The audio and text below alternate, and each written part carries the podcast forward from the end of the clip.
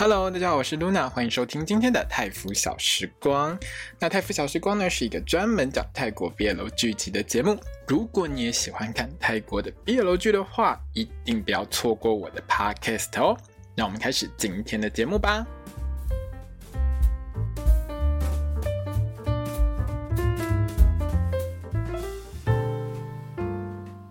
萨瓦迪卡，我是 Luna，欢迎收听今天的泰腐小时光。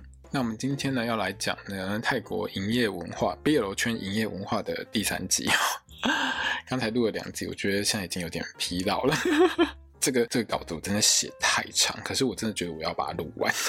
那我们接下来要谈到的是，为什么这些泰国 BL 明星的营业行为会越来越百花齐放？这跟网红经济强势演艺市场其实很有关系的哦。在 COVID-19 的期间。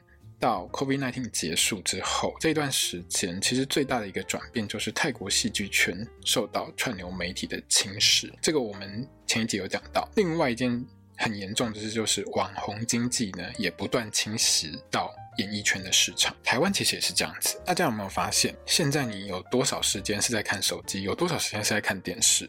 每一个人一天哦，只有二十四个小时，人的注意力被分到手机，被分到社群媒体上。不管你是今天看抖音、看 IG、看推特都好，就算你今天是去看 OnlyFans 也 OK。这些社群媒体上面，好，这些网红网黄上面去的时候，你就不会去看传统媒体啊，你就不会去看电视啊。这些传统媒体跟传统艺人就要面对观众的流失嘛。说穿了就是呢，其实艺人不管在哪一个年代，你都一定要求曝光。在二零二零年之后的年代是，你只要一天没有做任何事情，你没有在网络上发个声音。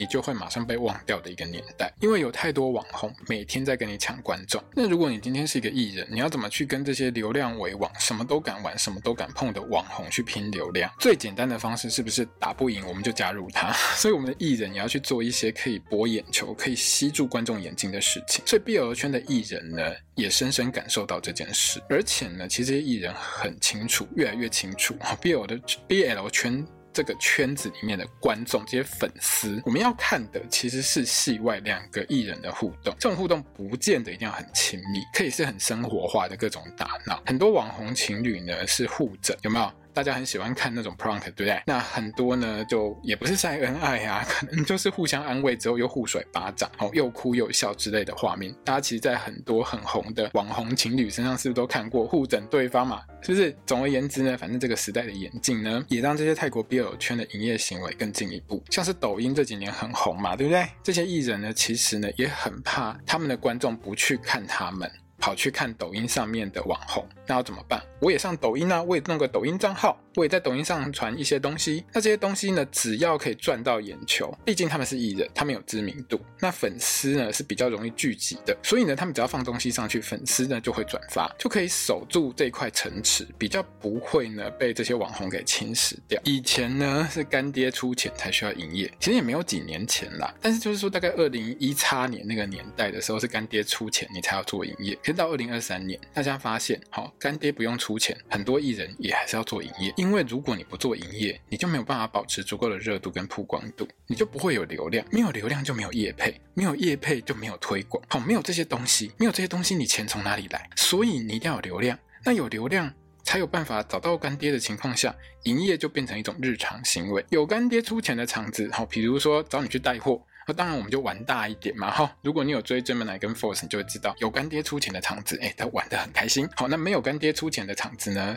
哎，就是偶尔抛一点东西，但是呢，贴这些东西出来呢，也是会让大家很开心的。好，好。那如果说你要看他们两个营业的专场，好，现在很流行专场，在台湾嘛，哈，营业的专场这件事情呢，你就去买一些这个见面会的门票，好像最近 LOL 哈，我也打算看线上票，因为我实在没办法，也没钱飞泰国。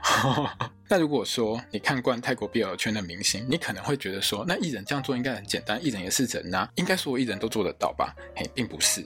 如果你去宏观一点看，看一下日本，看一下韩国，看一下台湾，你就会发现，叫艺人去做网红要做的事情很难。如果很容易，台湾现在不会是网红满街跑，好，艺人苦哈哈。为什么泰国 BL 圈的泰星可以做得到？但是为什么日本、韩国、台湾比较难做得到呢？好，这就是我们接下来要聊的地方。泰国明星是不是都比较不重视完美的形象？其实也不能这么说啦。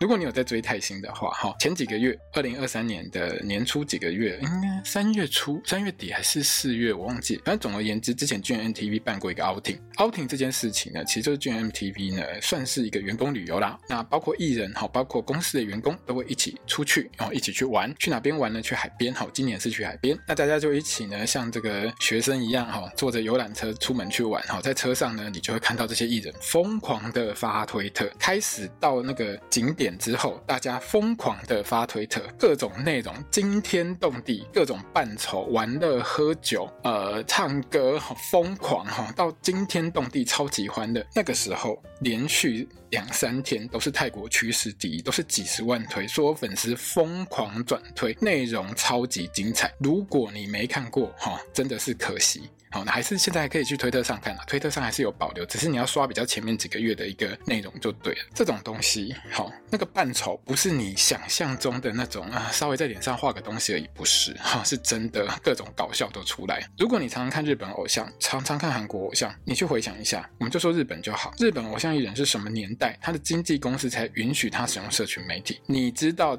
日本有某一家大的事务所，我不讲谁，大家一听应该就会知道，他一直到。二零一几年，他才准许媒体使用他艺人的相片，否则之前只要是。好，用到他们家艺人的相片，全部都要用手画，好，要不然的话呢，就让它消失。你知道这有多恐怖吗？连他们家艺人自己参加的那个，比如说电影，比如说戏剧的海报，都要弄掉不见，整个人消失。明明他就主演啊，为什么他会消失？好，很神奇。或者是呢，哎，这些日本艺人需要离开前东家之后，才可以开自己的社群媒体主账号。你知道不同的文化会造成不同的结果，这就是不同的文化造成的不同的结果。但因为我对韩国演艺圈真的不是很熟啦，因为我从小到大都是看日本演艺圈比较多，所以我在找资料的时候呢，我有看到像志祺七七，还有那个 Today 看世界啊，范姐那边啊，Today 看世界跟志祺七七其实有整理出一些韩国演艺圈的一些事件啊，哈，比如说志祺七七的，他有讲到他最近有一个影片，我觉得不错，比如说韩国偶像有多辛苦这件事情，还有呢，Today 看世界也有整理出来，就是韩团的这个男韩国的男团呢，被经纪公司的高层呢暴力对待的事情。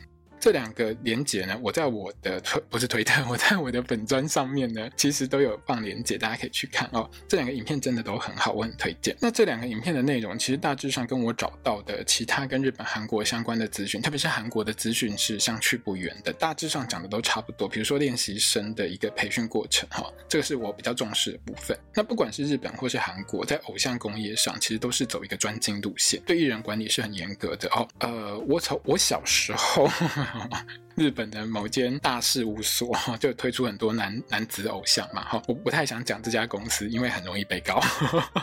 但总而言之，不管是过去的日本到现在的日本，或者是韩国这这十几年来的偶像工业，特别是男，不管是男女男团或是女团都好，通通都一样，管艺人就是很严。这一点呢，跟泰国 BL 剧圈的艺人是不一样的。我讲的是泰国 BL 剧圈的艺人，不是泰国所有的艺人哦。因为泰国的男团跟女团其实管理是仿效日本、韩国的，但是 BL 剧圈呢，其实相对轻松很多。虽然我常常在说泰国 BL 剧的 CP 组合就跟其他国家的偶像组合是差不多意思，可是实质上它真的是两个不一样的世界。日本也好，韩国也好哦，对于男团偶像的要求呢，就是你要近乎完美。就算是搞笑的场合，大部分都是点到为止。你只需要做到节目大纲上面写到的，给你的大纲上面要做到什么程度，你该讲什么话哦，你只要做到这些就够了。好，不可以脱稿演出。在社群媒体上面，你也不可以太生活化。如果有一些不雅的举动，好，比如说什么拍屁股啊，什么之类的这种举动会被批判，公司会不开心，好，粉丝不开心。而且据说韩国的要求是比日本更高。你如果常常在追泰国 BL 圈的明星，你有发现到这种事情吗？很少吧。我上面提到这些营业行为当中，我还没有提到的还有什么，知道吗？比如说偷对方的手机，乱改对方手机画面这件事情。当做过，铺运也做过，好，比如说拍下对方扮丑，哈，之前 GMMTV 的 outing 上面一堆跟山一样，用滤镜恶搞对方的脸，嘿，最近大家都在玩，请问一下这种事情，你觉得会发生在韩国跟日本的偶像身上吗？就算有也很少，对不对？而且呢，比如说偷对方手机来乱改画面这件事情，你知道这会被多少人批判，会引起多少公关灾难吗？可是为什么没有人会去批评当偷了中的手机去改画面再塞回去？朴槿拿了胖的手机，诶，是胖拿朴槿还是朴槿拿胖？我忘记，反正他们其中之一拿了对方的手机去改画面，而且他们都知道对方手机的密码。粉丝看到这边的时候，大家的反应是啊，他怎么会知道他的密码？他怎么可能知道他的密码？你们两个是在一起吗？大家的反应是这样。可是如果你是一般男偶像，你怎么可以去偷人家手机？你可不可以不要做这种整人行为？你知道是完全不一样吗？感觉都没羞感。BL 圈的泰星就是这样，没什么太大包袱。别的国家的男偶像，就像我上面讲到志祺七七那个影片当中有说的，他会要保持一个充满魅力的单身异性恋的形象。你有没有觉得这跟你看到的？泰国 BL 圈的男星根本就是几乎快要相反的一个情况。泰国 BL 剧圈的男星根本就是爱搞笑、爱耍帅的有妇之夫的有夫之夫的形象啊！他们就是有个老公。他们就是有一个老公在他旁边啊，有没有？你是有看过多少东北亚的男偶像，什么日本、韩国的偶像哦，在那边没事搞笑，然后摇屁股给你看啊，扮丑给你看，然后他自己还玩得超开心、超投入，自己拍下来放到网络上，全世界通通都看得到。你这样会影响形象的，不可以太搞笑，不行，要帅。好，这就是。偶像跟 BL 圈男星最大的一个差别，可是呢，这些泰国 BL 男星发出来的影片，其实就是占据所有社群媒体的版面。我举一个最简单的例子，Gemini Norawi 呢，前几天呢，在一场活动上面跳了很搞笑的舞，那一场活动的 tag 就直接被刷到泰是泰国趋势的第一名，就推特泰国趋势的第一名。那个舞呢很搞笑，还顺便摇屁股。好，然后呢，隔天因为这个东西很红，他的一堆师兄弟像 Poo Win 像 Dang，他们就拉了一些。同门师兄弟一起来跳这个舞，到昨天，好，昨天呢，这个五月一号呢，呃，Force Natawa 呢去参加一个活动，就 Force 去参加一个活动的时候，主持人，好，他自己一个人去，主持人还请他跳这段舞，还 cue 他跳这段舞，他也跟着跳，哎，现在大家网络上都找得到，到处都是，哎，每天都在跳，粉丝呢还各种呢把他剪来恶创恶搞，满街通通都是，你知道这种扩散效率有多可怕？你不想看到都很难，这就是泰国的 BL 男星跟其他国家的偶像最大的差别，然后那个舞真的蛮好玩的，真的很可爱，而且很丑。他在那边摇屁股，好，不是说他们不重视形象了，而是他们走的路线其实跟日本、韩国这些偶像其实真的不太相同，因为这跟他们面对的粉丝不一样，有很大的关联性。另外啦，我觉得哈，他们可以放得这么开，跟他们的出身背景很有关系。我们从就是自习七七那个影片呢，谈到偶像练习生制度的内容，其实我有全部把它看完，哈，我觉得真的做得很好，七七做的真的很棒。这个内容其实反映出来就是说，你在韩国。如果你要经由练习生这条路要出头天的话，非常的辛苦，而且很容易极可能被刷掉，好，不见得可以最后出道。可是大家为了出头天，就是一直挤，一直挤，再辛苦我都要拼。可是这些泰国的 B 楼圈的男星呢，其实我在猜啦，大概七八成家境都很好，因为他们平常多半都还在念高中啊，或者念大学去演 B 楼剧，其实。除了是当艺人体验一下演艺圈的人生之外，你知道吗？巨人 MTV，我就举巨人 MTV 就好了哈，我还不举巨人 MTV 以外哈，其实大家都这样。这 BL 剧圈的艺人哈，他们自己演了几部戏红了之后哈，甚至第一部戏红了之后，就开始自创品牌，比如说卖衣服、卖首饰、卖香水、卖什么东西哈，给这些粉丝们，他们自己自创品牌哦，自创品牌变畚吉吗？自创品牌当然爱畚吉啊。BK 跟 PP 两个人自己都开始成立公司，你觉得他们在？疫情期间有赚到很多钱吗？他们在疫情期间很红，但是他们在疫情期间并没有赚到很多钱啊。那请问一下，是谁拿钱出来让他们开公司的？像之前创办好 Boyfriend，我记得有网友说，这个 Net 他开的是什么？奥迪，奥迪几台车我最近？你搞个工，Net 才几岁？Win Meta Win，据说《流星花园》里面他演西门嘛，西门家那一台车就是他自己的车，他借给剧组拍的。你知道那台车多贵吗？这些都是名车。为什么一个高中生、一个大学生可以有名车？你告诉我，家里如果不是很有钱的话，怎么可能有这种东西？那这种情况跟这些练习生是不是天差地远？因为这些练习生有的家境真的是不是很好，大家就是为了拼出头天，我就只好去接受经纪公司的这些要求。可是这些有钱人子弟随便啊，哦，那。没得演，那我不要演啦。而且他们有的其实还有自己的工作在，比如说像 Jimmy，我前面提到的前几集有听到 Jimmy 跟 C，就是演出 Vice Versa 的反之叶爱的这两位的 Jimmy，Jimmy 他自己的本业是医生，他就是一个职业当中的医生，好吗？他可以有时间练健身，还来演戏，我真的觉得他超厉害，根本时间管理大师，你知道吗？我没演戏就算了，我大不了不要演啊，我回去我有自己的工作，我家里也很好，就算不红拉倒没有关系。坦白说，这就是很大的一个不同点。而且这些泰国 BL 圈的男星，其实他们生存的年代就是社群媒体的年代，他们学习的对象其实就是这些网红。他们从小就是看网红长大的，好吗？Gemini 跟 Force 他们两个也才十八岁、十九岁，他们知道一件事情：流量为王，我要取悦我的观众。所以成为艺人之后，他们也知道一件事情：我要让这些粉丝看到我。吸引住他们最重要，这些网红是我的竞争对手，所以网红做什么，现在流行什么，我也得要做。我个人认为呢，这就是造就出现在泰国 BL 圈男星的新的营业文化的一个很重要的原因。那接下来我们要聊一下。有关男同性恋的标签、卖腐，还有营业文化的问题，我们上面有提到过。传统的男偶像跟泰国 BL 男星面对的粉丝是不一样的，因为传统男偶像的目标族群，他就是所有的女生，他就是女性局族群，好，女粉，他们务必要展现出来，他们是充满魅力的单身异性恋形象。因为他们就是很帅，然后我现在单身哦，我不可以，你大家都知道一件事嘛哦，男偶像是不可以有女朋友的，有女朋友会形象崩盘。可是泰国 BL 男性要面对的粉丝是腐女族群，我为什么说他们会是搞笑耍帅，还是有夫之妇？因为腐女就是要看你跟你老公在一起，所以你不可以是单身，你一定要有老公。哦，这不一样，完全不一样，有没有完全颠倒？因为腐女想看就是两个帅哥耍恩爱啊，虽然说男团的偶像偶尔会用兄弟情哈或直男情拍一下屁股啊玩一下什么之类的，可是男团怎么玩都有底线，你不可以被贴上男同性恋的标签。你如果被贴标签，你就会影响你的人气，你会影响你的形象跟人设。可是 BL 圈男星随便玩，我都演 BL 剧了，我也抱了，我也亲了，我也脱衣服，我连上床都拍了。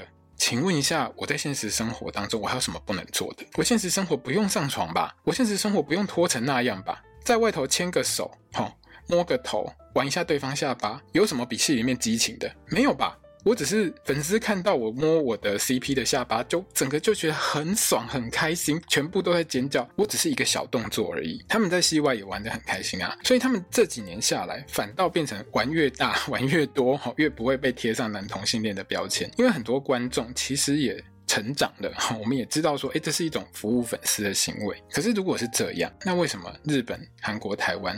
不去拷贝这种文化，这个其实有牵涉到不同国家对于同志平权这个议题的接受程度了哈。开头哈，但是我们在讲同志平权之前，我要先讲一件事情，就是产值的问题。开头我有讲过，一个产业要形成聚落，最重要就是创造出产值，就是赚钱这件事情。以去年二零二二年爱奇艺做过一个调查，会看 BL 剧的观众大概占所有观众的百分之十，也就是说，这个产业的产值，我也粗估就是所有戏剧产值的十趴。好，反正一个观众有多少观众，我就当多少趴嘛。哈，对于日本、对于韩国来说，他们都不断的外销他们的戏、他们的动画到其他国家，他们赚的钱其实是很多的。对于这个十趴的 BL 产值，他们可以不要做啊，才十趴算什么？咋趴你啊？我有其他九十趴可以赚啊。可是，如同我之前提到过的，在疫情之后，韩国剧、中国剧在泰国可以说是攻城略地，改变很多收视习惯。你知道泰国人有多爱看韩剧吗？他完全不输给我们现在台湾人诶。有一段时间，因为网飞 Netflix 会公布每一个国家的这个影片，大家喜欢看影片的排名。有一段时间，我都会去上网去看，很夸张，超夸张。台湾的排名跟泰国的排名百分之九十都长一样的，百分之十不一样，不是 BL 剧，是因为呢，台湾跟韩国有一些片因为版权的关系。关系好，可能台湾看得到，泰国看不到，或泰国看得到，台湾看不到。但是其他呢，只要是台湾跟泰国都看得到的，包括名次几乎都快是一模一样，通通都是韩剧。好，那也就是因为这样子呢，泰国的戏剧人口里面呢，就是百分之九十的非 BL 的戏剧人口，其实大概已经被这些外来戏剧吃掉一半。我简单做一个很不精准的抽样了啊、因为我每个礼拜都会去看这个泰国的收视率。泰国有一个付费平台叫做 View，View 这个付费付付费，对不起，台湾国语好。付费平台 View 呢，它是韩，它是港商，香港商哦。它在四月十号到四月十六号的这个点阅数字排名上呢，前十名里面有五名是韩剧，BL 剧占两个名次，其他三个名次是一半的泰剧。十个名次里面，韩剧占掉一半，BL 剧占两个，也就是占掉百分之二十。有没有大概符合我们刚才说的？收视群里面有十趴的人，基本上呢就是。BL 剧这一块，这还不算是很精准的数字哦。可是我们可以看得出来，就是因为这是二零二三年的资讯，上个礼，哎，上上礼拜，反正四月十号到四月十六号这个礼拜的资讯，它不难看出一件事情，就是疫情之后一样还是韩剧当道，而且呢，它的年总产值大概有可能一半，就是泰国戏剧圈的年总产值的一半，可能都被韩剧赚走，因为现在串流媒体很多嘛。串流媒体只会去买观众会看、会点阅的戏，因为这牵涉到你的订户会不会续订的问题。回头过来看，你有没有觉得，如果当我们国家的戏，好像台湾就是很明显，所有的东西大饼全部都切到韩剧去，还有一块是铁板日剧。那台剧呢？台剧很辛苦啊，台剧过去几年经营得非常辛苦。泰国也一样，那泰国是不得不去吃这十趴的市场，因为这十趴市场没人跟他抢啊，而且。怎么做都是自己国家自己赚，还可以赚到其他国家的外汇，我干嘛不做？所以呢，营业行为呢还会推波助澜，好、哦、让这些明星创造更多的粉丝，可以扩大粉丝，可以让产值提升，可以让只有十趴的 BL 剧市场拓展，去赚到更多的钱，往全世界去推。好像 GNTV 这几年在日本赚了很多钱。如果说你有在追泰国 BL 剧的这些明星的话，你会发现近半年来。从二零二三年的一月到现在啊，去年啊，二零二二年十月一直到现在好了。你知道泰星出到其他国外去开粉丝见面会开了多少场吗？我算都算不完，超级多。而且接下来，比如说六月，BKPP 还有 Golf 都要来台湾，你知道吗？这有多夸张？大家都用抢票的。泰国人很明白这件事一定要做，不然你真的是什么钱都赚不到。你知道台湾就是被韩剧、被日剧滚用啊旁体，日剧现在就是铁板一块，韩剧则是不断不断的在台湾呢增加它的受众。好像之前有没有《黑暗荣耀》一播的时候，全台湾都在讲《黑暗荣耀》。那对于泰国来说，《黑暗荣耀》以上也是全泰国都在讲《黑暗荣耀》啊。那他们还有别的可以赚？请问一下，就是钱，就是白花花的银子，你为什么不要赚？韩剧赚钱是进到韩国人的口袋，又不是进到你泰国人口袋，对不对？那除了因为 BL 剧的产值其实不足以让韩韩国还有日本明星去投入做这些营业行为之外，另外一个部分就是呢，营业行为呢，通常在一开始的初期一定会被贴上男同性恋的标签。比如说泰国 BL 男星的营业文化，在一开始，比如说二零一六年那个年代，也会被泰国人怀疑说这些演员是不是就是 gay。问题是，同样被贴标签，在不同的国家会有不同的下场哦，不一样哦。如果你比较知道日本和韩国演艺环境的朋友，你大概知道我在讲什么哈。反正你不是被冷冻，你就是被消失，也没什么其他选择。所以大家之前看，比如说呃，Cherry 马后哈。这是《樱桃魔法》这部戏呢，町田启太跟赤楚威尔两个人爆红之后，两个人再度共演很多部戏。那个时候他们两个人超红的，好，可是你会发现他们两个人继续共演新的戏的时候，嘿，都是行礼如仪。你绝对不可能看到赤楚像当一样，好，在路边叫町田亲他，还找人拍下来放上自己推特，这种事情一世人不可能发生。好，讲白一点啦，日本还有韩国社会对这种类同性恋文化的操作就是低接受度，没有接受度的情况下，又很可能会搞坏自己形象的事情，请问哪一个艺人要担这个风险，要去做这件事情？而且当戏演完了之后，一炮而红了之后，当然就开始接 BL 之外的戏啊，不是吗？因为他还有很多方向可以选，可是泰国没有啊，泰国真的没什么太多选择。可是营业文化是有。卖腐的一个疑虑的哦，在某一些国家真的是会被批评，像之前 Netflix 有播那个《恋爱修课》，《恋爱修课》这部戏就《Hot Stopper》这部戏呢，他的演员就很可怜。后来有传出一个消息，我看那个新闻哦，就被很多就是欧美的网友批评说他们两个在卖腐赚钱，还有你们利用同性恋行为赚钱，就一直霸凌他们。最后呢，逼到这两个演员要出轨，真的很可怜。可是同样的情况很少发生在泰国，这是为什么？它其中有一个主要有几个因素。其中一个最简单的因素就是这些 BL 剧其实大量用的都是新导演。我在猜啦，反正当初为了省钱嘛，就找新的导演，因为新的导演很便宜，老的导演都很贵，好不好？而且要求很多。好，新导演要求真的不是太多，因为这些新导演很多其实都是泰国同志圈的人，他们在戏剧内容当中，他们其实会提到争取同志平权的议题。大家要记得，到现在泰国还是不承认同性婚姻的，全亚洲只有我们台湾，只有我们台湾承认同性婚姻哦，这是很不容易的事情哦。但因为这些导演跟戏剧内容很挺同，对于争取同志平权的泰国同志圈来说，这是一个很强大的助力。因为我们要知道，平权的基础在于包容。BL 剧的主要受众大部分都是年轻人。年轻小女生哦，这是可以达到一种长期潜移默化的效果。当你在路上，在网络上看到男生跟男生、女生跟女生牵手，都已经看到麻痹的情况，那你对于同志平权的诉求，你的抵抗力就不会这么高，你就觉得这是日常啊，为什么不可以？你会慢慢去接受它，这个几率是会变高的。所以我猜也是因为这样，泰国的同志圈并没有大量去批判卖腐的声音，不是说没有，但是就很小声，你知道声量就不高，不高就没有人理你嘛，哈，对不对？那更不用说呢，每年其实我记得六月是同志骄傲月，如果我没记错的话。好，虽然我是同，虽然说哈我是圈内人，可是其实我不太常在过什么同志骄傲月这件事情，我每天就是睡觉而已。好啦，那总而言之，其实，在 April 的这个月份里面呢，其实很多 BL 男性都会站出来挺平权，这个是很重要的事情，在自己的呃社群媒体上都一定会出来挺平权，而且呢，比如说 GNTV，他们都会改他们的标志变成彩虹。其实都是力挺同志平权这件事情，所以营业行为呢，也就不太容易会激起很多卖腐的批评。对于同志圈来说啊，现在大家都同一阵线，互相扶持，都已经有够辛苦了，我们为什么要自相残杀，对不对？那台湾呢？台湾其实刚好是另外一个极端，然后因为很多台湾人很喜欢看同志剧，你知道台湾这几年有多少卖座的同志片吗？都已经看到麻痹了，好不好？可是，在台湾这种。营业文化，特别是台府的营业文化，其实它展现出来的同志风情，就是跟真正同志的这种 真的腐的情况，真的是有一定程度的差距啦。它其实有点像要学泰国，可是其实又没有办法做到这么宽，所以这其实就会让人觉得，哎。这个真的是我去看真正的同志去展现他们的这个 BL 的状况，都可能比你这些艺人来做的更多、更确实、更精彩。所以呢，这个部分其实是台湾卡住的一个点。另外一个部分是说，另外卡住的点是台湾的艺人呢，其实。红了之后都想去中国赚更多的钱，然后前几年是这样，其实现在也差不多。特别是在台湾一炮而红之后，当然你就是前进中国啊。可是你如果被贴上男同性恋的标签，你一贴标签，你大概就大概只会比辱华好一点点啊。可是人家对面现在进单禁腐，你就不能被贴这种标签啊。你在台湾如果做太多这种 BL 营业这些东西，反走过必留下痕迹。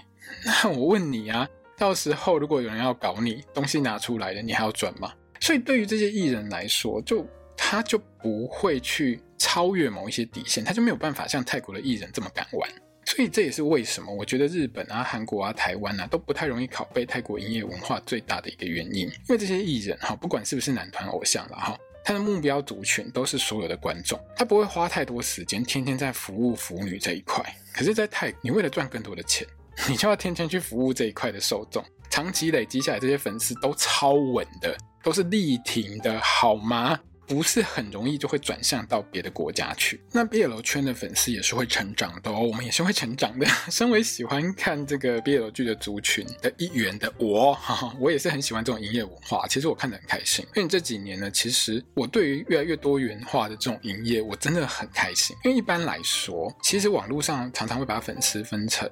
这种 BL 圈的粉丝分成伪粉跟 CP 粉，伪粉就是我只喜欢某一个人，好，比如说这一对 CP 当中，我只喜欢 A，好，我不喜欢 B，或者是我觉得我对 B 没有感觉，我只喜欢 A，好，这叫伪粉，唯独的唯，好，诶，毒粉，唯独是另外一种事情，伪粉，哈，好，那 CP 粉呢，是我喜欢看 A 跟 B 两个人在一起营业，好，CP 粉就是喜欢看两个人在一起营业这种粉丝，这个其实很像是男团粉丝里面有一些人就是只喜欢其中一个人啊，那有一些人是也是全部都喜欢嘛，好。那 CP 粉当中呢，其实呢，有一部分是。真的觉得这两个人在戏外也在谈恋爱的粉丝，然后那这一类的粉丝其实比例上、感觉上，我觉得是连年下降。因为其实从网络上各种留言和回复当中，我们可以发现到这种粉丝是下降的。因为这跟目前的营业行为，从早期的纯卖糖啊、情人感啊，然后到现在呢，可能常常互殴啊，然后反正各种行为都有的情况是有关系的。而且很多粉丝长期下来看过这么多 BL CP 之后，慢慢知道一件事，不是每一对真的戏外都是真正在谈恋爱的哈。那当然，粉丝也因为这样成长之后呢，大家就会转向，就是变成是说，哎，只要两个人有大量的互动，两个人玩在一起，我们看了就会很开心。对，我还是强调要大量互动，因为现在演算法都会推荐相关的影片嘛，哈。所以我最近就很常被推 Gemini 跟 Force 的影片，可是我们一看就会知道谁是伪粉，谁是 CP 粉，因为那个来源就会写清楚哦，我们这边是什么 Gemini 的 Gemini 的应援，我们这边是 Force 的应援，然后我们这边是 Gemini Force，然后都有哈。但是其实比例上，我觉得差不多就是一比一啦。我觉得这是很好的现象，因为代表很多粉丝呢，其实真的是头脑越来越清楚哦。